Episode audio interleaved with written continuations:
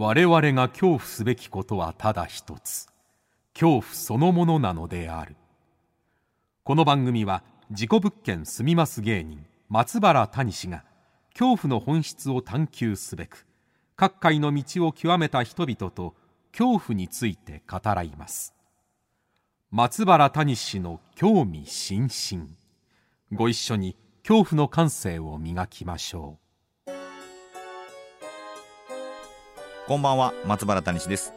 今夜の対談相手は大月健二さんです。1966年東京と生まれ。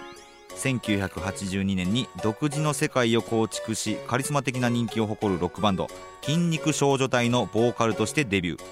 その後ロックバンド特撮でも活動されています。その得意なキャラクターは音楽だけにとどまらず映画テレビ小説やエッセイなど多岐にわたる分野で人気を集めていらっしゃいます。そんな大月健二さん。えー、実はかねてからオカルト好きで、えー、オカルト情報誌ムーの愛読者としても知られております。そんな大月健二さんとの対談をお聞きいただくのですが、えーまあ、大月健二さん、あのー、僕らはね王健さんってよく呼んでたりするんですけれどもなんと事故物件の曲があると。はい。筋肉少女隊に。この話もね聞けました。あとね、やっぱり王権さんといえば UFO ですよね。UFO で救われようとしていた人の話。これ深いです。はい。すごい深い。で、オカルト、会議派、否定派。果たして王権さんは何派なのかとかね。えー、あと UFO 好きに胸ぐらをつかまれたっていう話もありましたけど。日本で一番オカルト用語を使っているバンドは筋肉少女隊であるという話も聞きました、えー、いろんな話を聞きました。ぜひともね、えー、皆さん最後まで聞いていただければなと思います。それではお聞きください。どうぞ。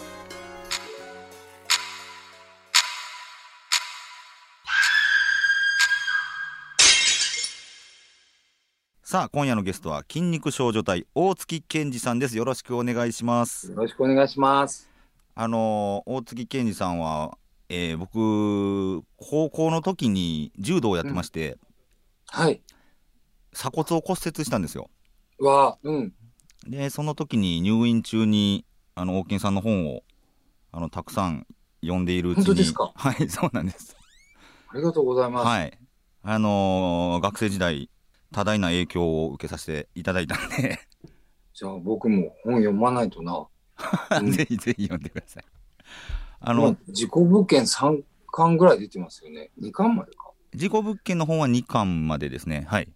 あとは心霊スポットに行ったりとか、あ,、はいはい、あと、まあ死、死の現場といいますか、いろんな死にまつわる自殺スポットとか行ったりとか、はい、そういう本は書かせてもらってます。あの筋肉少女隊にね、はい、前のアルバムなんですけどね、はい、あの訳あり物件って曲がそうなんですよ。はい。えー、ぜひ聴いていただきたい。あ、知ってますか？あ、知ってます。もちろんです。あ、嬉しい。あのー、まさにですね、訳あり物件という曲の、あなた、私を、に、え、綺麗な私に戻してよっていう部分、はいはい、あなたが住んで返してよっていう部分があると思うんですけど、これ、僕が事故物件に住んで、事故物件じゃなくすことと似てるなと勝手に思ってまして。うわそうか。まあ今はちょっと国土交通省のガイドラインがちょっとまた変わっちゃったので、ええ、あのルームロンダリング的なことはできなくなっちゃったんですけど。あそうなんですか。はいえー、去年までは、えー、一度住むと、まあ、次の人に事故物件って告知、まあ、しなくてもいいかなみたいななんとなくの慣例があったみたいで、はい、ルームロンダリングのようなことをしてるなと思ってたんですけどまさに訳あり物件。でもこの歌はあれですよね。まあ事故物件訳あり物件のことから始まってるけどやっぱり愛についてと言いますか。まあそんなことになりますかね。はい。あそう思い出した。自己僕あのえっとそういうとこに住むって話が以前にあって。え？あのいやうちのねおじとおばが、はい。えー、同じ日に亡くなったんですよ。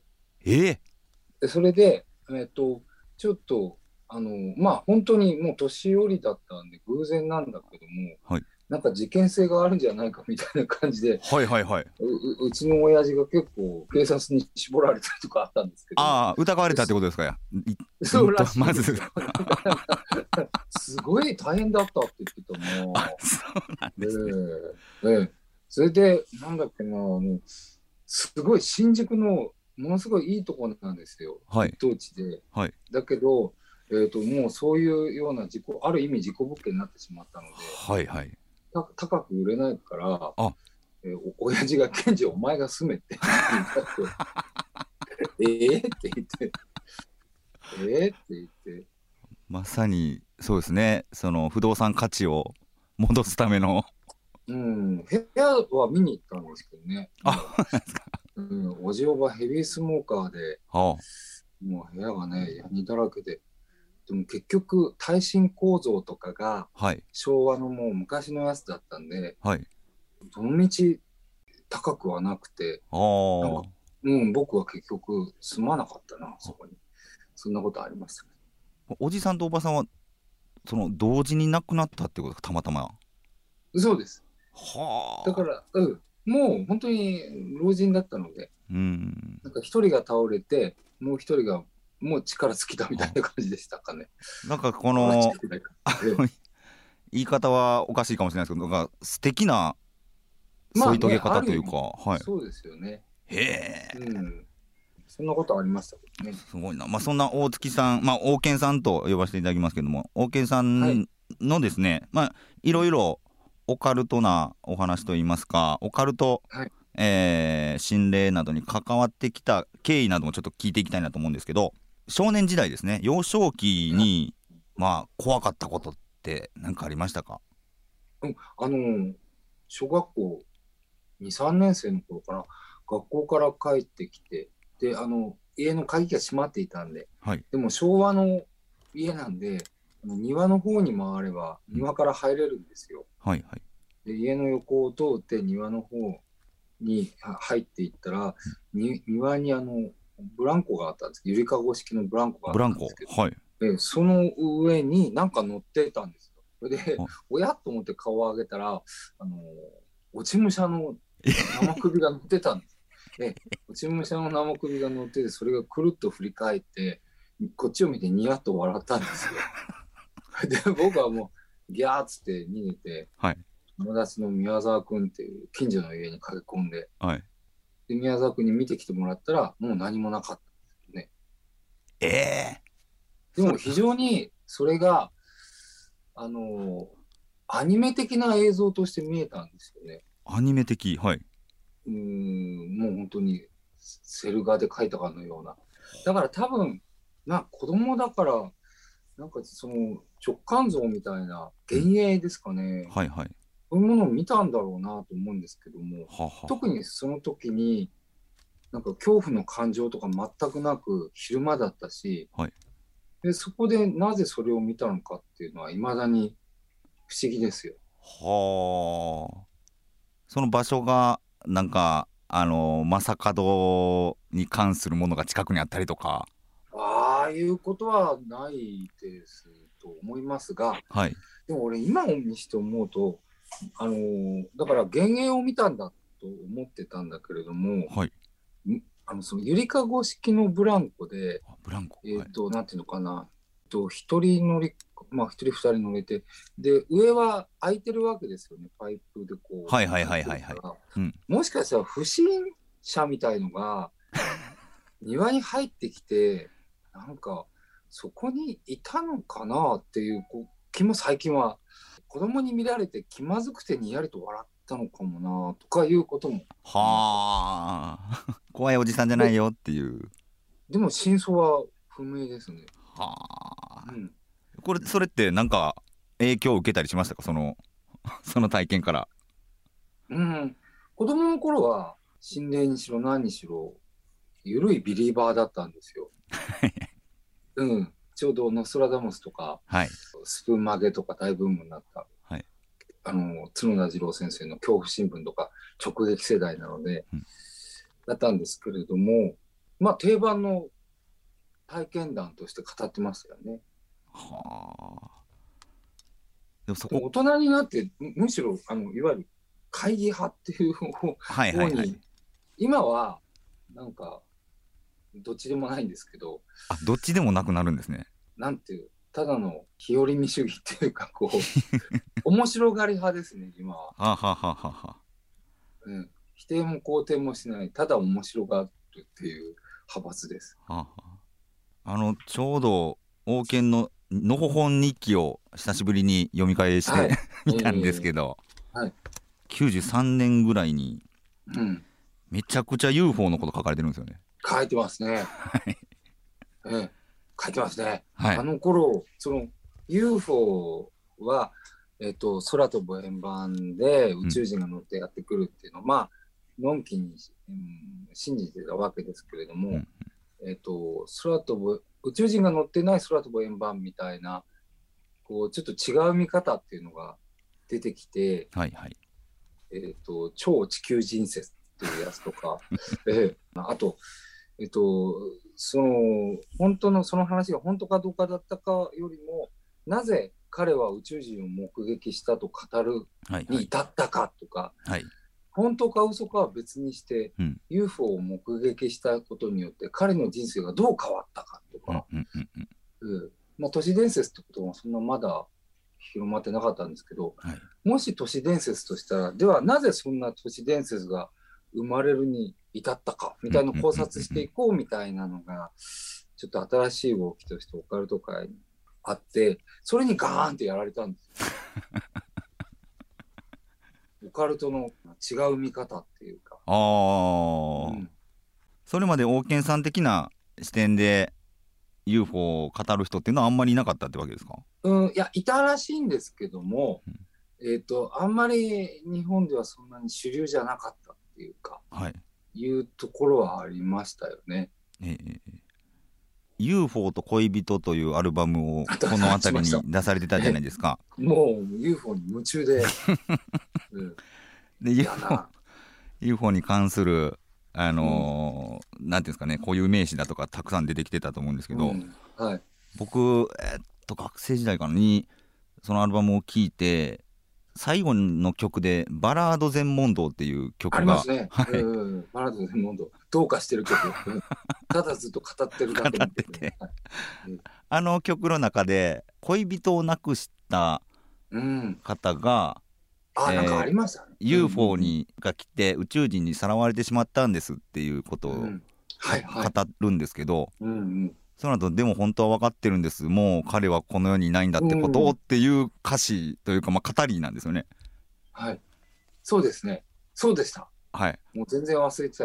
だから、だから超常現象のいくつかは、えっ、と後であのー実は嘘だったとかわかるんですけれども、うん嘘をつくことによってうん幻想幻想を抱くことによって救われようとした人たちとかはいはいはい。たくさんいるわけですよえね。えええええうんうんうん、自分でそれは嘘だ幻想だと分かってるんだけどうんそれを語って、えー、と空想や幻想を誰かと共有することによってうんあの一時期救われた気持ちになるっていうのかな。うんうんうんうんうんそういうことがあるというのを知って、はいだから幽霊なんかでも幽霊はいないかもしれないけれど、ううんん、と亡くなった親しい人が会いに来てくれたっていう空想幻想によって、うんあのひととき救われる人ってたくさんいるわけじゃないですか。はいはいはい。なんかそういううん幽霊が本当にいるかどうか宇宙人がいるかどうかよりも、うんそういう人間の幻想を抱くことによって救われようとする儚さはい。そういうのにあのとても興味を持つようになったんですよね。それで言うと、でもやっぱりあの宇宙人とかよりも霊、心霊の方は重くて、あ重い。引っ張られる感じが、心霊ダメなんですよ、怖あくて。心霊は怖いんですか？怖いですよ。UFO は楽しめるのに、うん幽霊は怖い。怖いですよ。うん、だから逆に谷さんなんかに聞きたかったのは、はい。どうやってメンタルを守ってるのかなっていうことですよね。はい。えあのもういろいろレースポット、フィールドワークするじゃないですか。はい。で、それが例の仕業か否かは分からないけれども、うんうんそういう変なスポットに行くと、メンタルであるとか体調を悪くするっていう人は確実にいるわけですよ。確実にいます。はい。うん、で、多分それは僕は自律神経の問題だ、副交感神経の問題だと思ってるんですけれども、はいそれでも分かっていてもやられる人はやられるじゃないですか。はいはいでそれをどうやってあの制御してるの？これはでも僕は事故物件にまああの北野誠さんの企画で住むことになりましてはい。あ、北野さんの企画だったそうなんです北野誠さんの番組で若手芸人を事故物件に住ませてあのパラノーマルアクティビティみたいなことをしようっていうことで、で毎日撮影して、うん。あの変なもん映ったとか変なこと起きたっていうのをずっと報告するみたいなコーナーができたんですよね、ええ。はい、そこでずっと出してもらってたんですけど半年過ぎたぐらいからうん、もうなんか日常になっちゃいましてその なんか人が死んだところに住んでるとか怪奇現象が起きると言われるところにいることが。で実際僕はお化けが見えるわけでもないですし映像に残して検証するだけなんですけどなななんつったらいいんですかね最初怖かったのがどんどん怖くなくなってきてしまいましてあー慣れ、慣れてきた。はいへだから僕もその王健さんのそのなぜ宇宙人にさらわれたことにするのかと共通するのかもしれないんですけどなぜ怖がろうとするんだろうっていう方になんかこあ疑問がなぜ怖がろうとするんだろうはいう。ああ。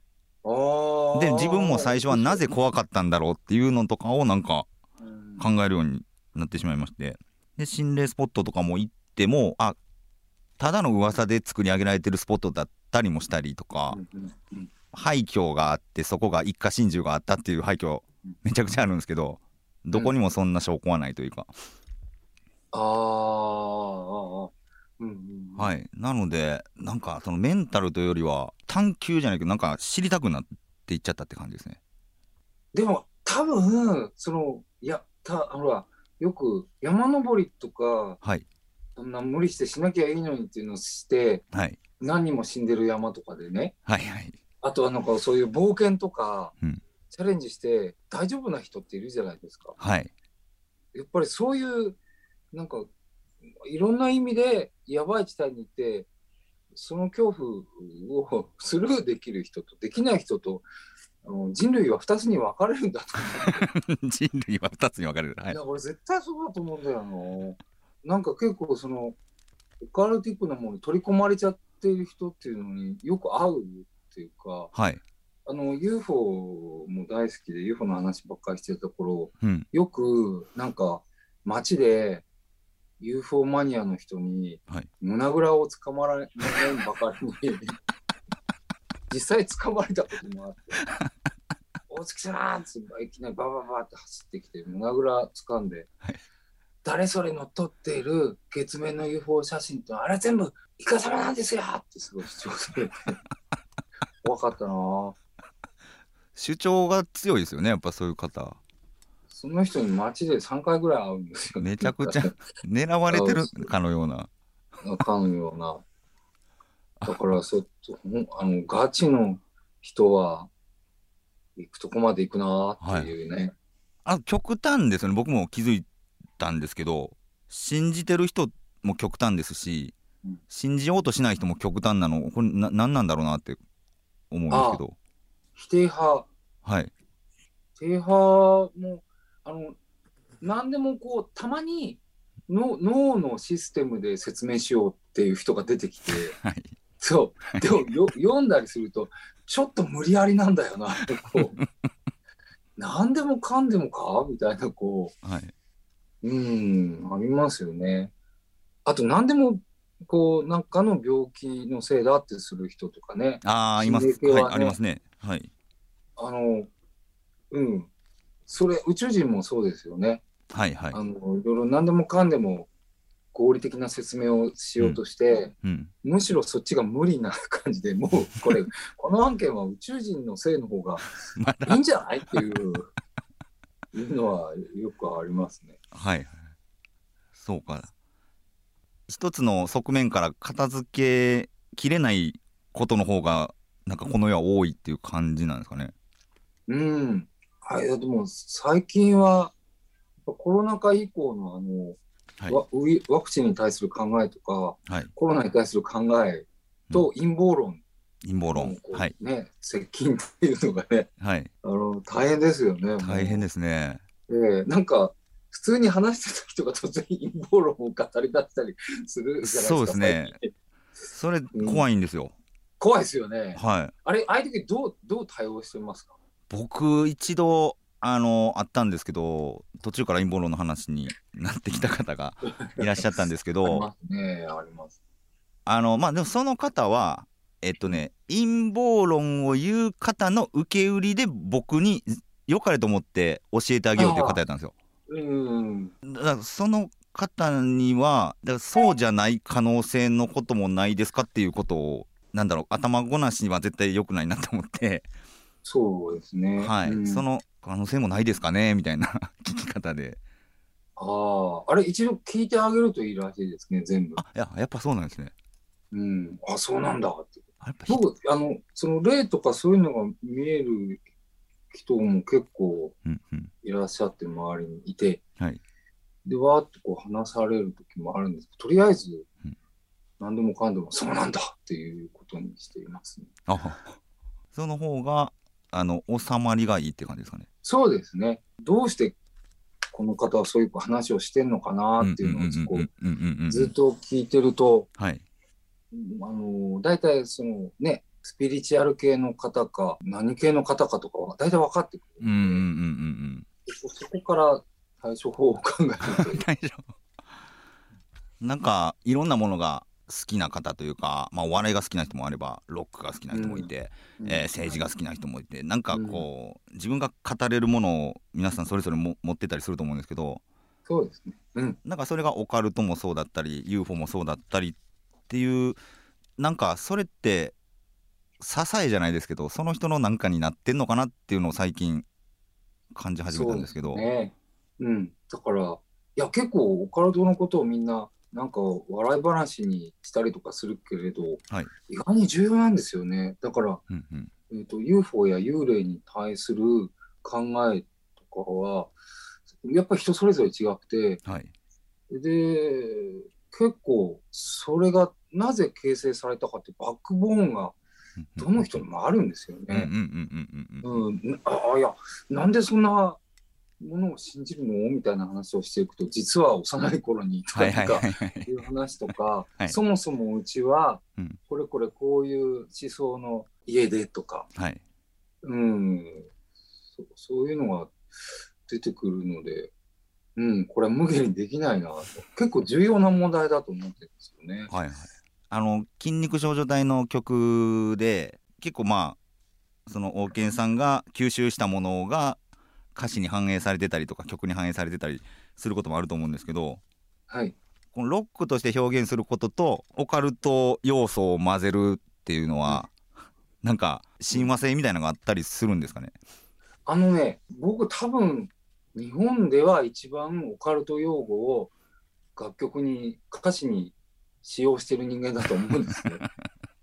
人体自然発火現象、スポンティニアス・ヒューマン・コンバッションなんていうのまで入れてんですよ。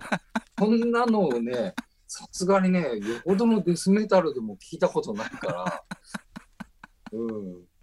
いや、すごくいいですよ。あの、合いますよ。ああの、うん。あと、あと僕、お分かりいただけただろうかなんて曲も歌ってたりするんですけど、それも、だから、例のほら、あの、お分かりいただけただろうかっていう、あの、決め台詞とね。えー、と私があなたのことを思っていることはお分かりいただけただろうかみたいな風にあダブルミーニングにしたりとあかなるほど。オカルト用語は結構あの使えます。ロックという表現方法っていうのはうんうんなぜそれを選んだのかなという、まあ、オカルトも好きでいろんなものが興味ある中でロックっていう表現方法を取ったのはどういったところからなんですか？あのネットがなかったからですよね昔はネットがあったら僕はきっと自称ラッパーの迷惑系 YouTuber になって 炎上し続けてたと思いますよね。あ。あネットがなかったので、あ、はい。なんか何をやるにしても、あと、あ、その、なんかやりたい表現衝動のある若者が、うんなんか人前に出ようとすると、東京ではうんライブハウスが一番手っ取り早かった。はいはい。で楽器ができなくてもうん。パンクだって言えばなんとなく楽器を持たなくてもとりあえずライブハウスに行けば、うんなんか成立しちゃうというか人前に立つことができたんですよ。はいはい。うん、だから人前に立つためのなんか暫定的な手段としてロックうんうん。しかなかった。はあ。手段おが。お笑いとかねまだなかったですよね。ああ、そうですか。そううんか。僕よりが世に出てあとですねあのそれこそなんだろう若い人が芸人さんを目指すようになったっていうのはあだからもうちょっと後だったらなんかなんか芸人さんとかも目指したのかもしれないなと僕はよく思いますねあ。なるほど。そうか。時代がそうだったってことなんですね。そうでしたねうんじゃあですね、あのー筋肉少女隊のニューアルバムがえー11月3日に発売されましたね。この、はいはい君だけが覚えている映画というアルバム、はいあのー聞かせていただきました僕。あありがとうございます、やっぱりいいですね。なんていうのかな。ああ嬉しいな。あそううそうこれも僕聞きたかったんですけどネガティブな歌詞とポジティブな歌詞の要素ってどれくらいの割合でこう入れてるのかなっていう。ええそうやっぱ曲調によるかなっていうのがあってはい。ええ、曲調にメジャーかマイナーかでそれが決まって、曲が先なんで、はい。ええ、なるほど。それによって割合が決まっていくかなっていう感じです、ね。はうん。でも、結果的にはポジティブな歌詞の方が、ライブ映えがするので、あライブ映え。あ映えるっていうか、やっぱ盛り上がるんで、あやっぱみんなポジティブなことを言いたいんですね。発散する人も。やっぱりそうですね。あ。結局、メジャーな曲調の方がだんだん残っていくんだよはあ。なっていう印象がありますけど。はあはあはあはあ。いやちょっとその辺のこともまたあの次週お聞きしたいなと思うんですけれども、えーこちらのニューアルバム一体どういったアルバムになるんでしょうか、いや、えっと、筋肉少女隊のメジャーデビュー33周年記念で、はい。まあかつ、あの、21枚目っつったかな。すごいですね。21枚目。ね、21枚全部ミリオンで売れてればね、もうなんか自社ビル3つぐらい建てれたなーってことで。いやでも僕あのこ高校の時筋肉少女隊の曲を聴いてえーっと特撮になるかならんかぐらいのところから聞き出したんですけ。ど、うん、そこから過去をいろいろ遡っていってあこんな自分にフィットする歌があるんだとか思ってそのクラスメイトとかにも「筋肉少女隊」聞いてる人いないかなってこう探ったんですけどもうん、誰もいなくてうん、うん。あれやっぱり金賞聞いてるのは自分だけかって思って大人になったらうん。同じような境遇の人がめちゃくちゃいるんですよ。そうそうそうそう。これそう。もうね、やっぱりそういう方には多いですよ。聞いてましたって言ってくれる人が。はいむちゃくちゃ多いです。めちゃくちゃだからそういう人たちの支えになってるんだなっていうのをあ思いますそ。れは本当自覚してます。大体、金賞聞くやつは学年に数人なんですよね。うん。でも、そういう人たちが表現者にその子なろうとするから、はい、その子、なんか金賞好きでっていう人が、なんかやたら会う運命になるんですよね。ありますようんよくありました。はい、嬉しいです。はい、えーはい大月健二さん今日はどうもありがとうございましたあ。りがとうございました。また来週もお願いしますお。願いします。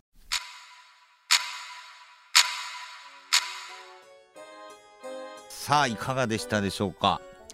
えー楽しいことしかないね。これはものすごいいい曲ですね。本当に何回でも聴きたい曲です。えーすごいポジティブになる、ね、曲なんですけれども、あのこのアルバムの2曲目に入っている「無意識化で会いましょう」という曲もね、あのまさに今日王健さんがおっしゃってたことに通ずるなんていうんですかね まあ、UFO に近いというか、あのユングっていう、ね、人の名前とか出てきたりするんですけれども、あのまあ、やっぱ救われますよね。ねぜひともアルバム「君だけが覚えている映画」聴いていただきたいなと思います。さあ、えーこの続きはまた来週お届けします。お楽しみに。恐怖の感性を磨いてお待ちください。さあさあさあ今年もこの季節がやってまいりました。北野誠の茶屋町会談2021冬。今年は12月21日の火曜日夜7時半から9時半までの2時間有料生配信でお届けします。出演は北野誠さん中山一郎さん怪談和尚の三木大雲さん怪談図書館の桜井館長えーそして初登場、えー山の会3階でおなじみの田中康弘さんそして私松原谷氏でございます。もちろん MBS が誇るオカルトアナウンサー藤林アナウンサーも参加します。チケット料金は1800円。現在販売中です。詳しくは MBS ラジオ茶屋町会談の公式ホームページまたは公式ツイッターをご覧ください。ということで松原大使の興味津々。今宵はここまでです。来週も大月健二さんです。皆様どうかお元気で。さようなら。